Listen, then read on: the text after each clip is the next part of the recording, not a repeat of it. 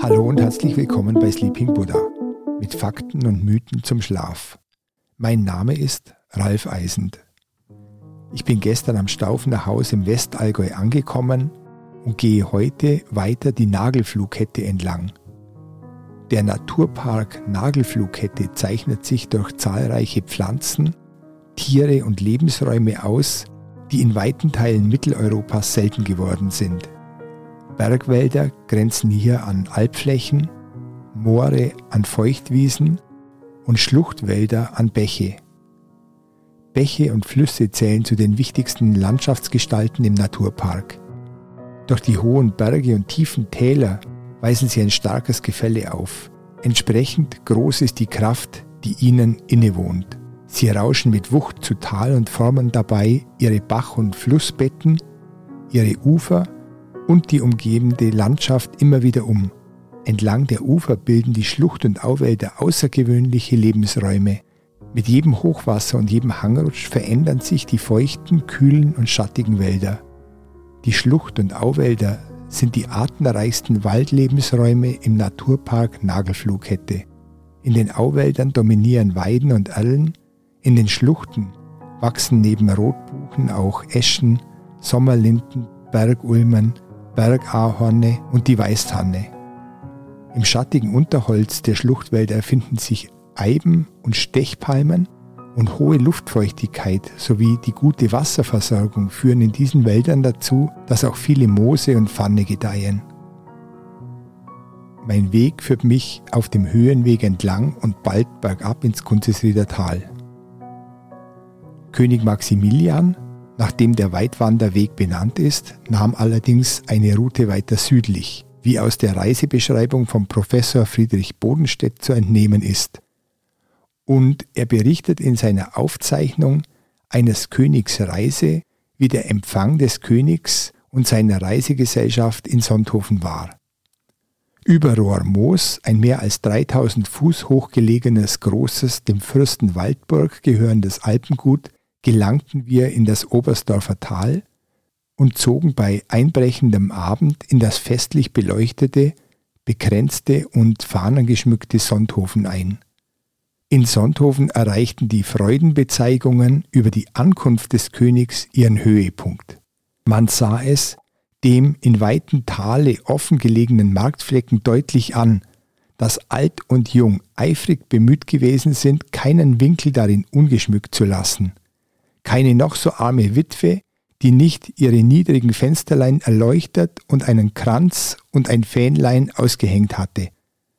Der Volksjubel war überall wo der König sich zeigte, ohne Ende.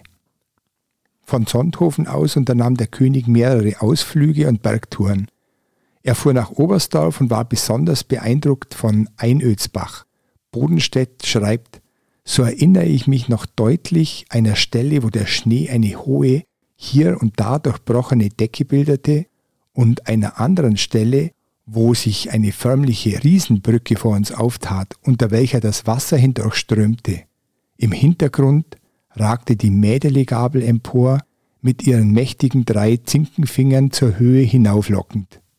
Doch wir wurden durch ein jählings über uns hereinbrechendes Gewitter am Weitersteigen verhindert und zu schleunigster Rückkehr gezwungen. Das Allgäu ist aber nicht nur für seine Naturschönheit bekannt, zahlreiche kleine Wirtschaften und Brauereien laden die Gäste ein. Und das soll meine etwas unbeholfene Überleitung zum Thema Schlafhygiene sein. Unter Schlafhygiene werden Verhaltensweisen verstanden, welche die Voraussetzung für gesunden Schlaf sind. Zunächst das Thema Essen am Abend. Wie wir in der letzten Folge von Dr. Wes gehört haben, schaltet der Körper in der Nacht nicht etwa ab, wie es scheint, sondern arbeitet. Die Körpertemperatur wird zunächst heruntergefahren, deshalb eher kühl schlafen und nicht unter dicken Decken schwitzen. Im Körper beginnen dann die Entsorgungssysteme zu arbeiten. Wir haben viermal mehr Lymphflüssigkeit als Blut.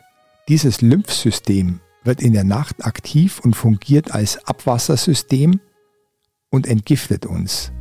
Während dieser Zeit kann der Körper nicht gleichzeitig verdauen. Deshalb solltest du auf schwere Mahlzeiten am Abend verzichten. Heißhunger am Abend nach Süßem oder Fettigem ist ein Zeichen, dass du bereits übermüdet bist.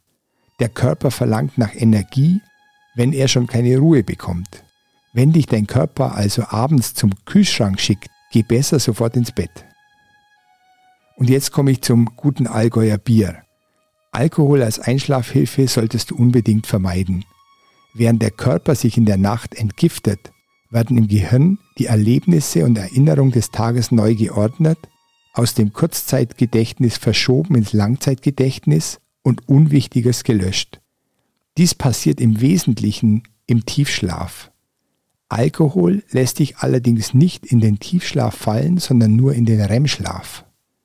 Das bewirkt zwei Dinge. Die Gedächtnisleistung ist deutlich geschwächt, weshalb wir uns teilweise nicht mehr erinnern können, was gestern war.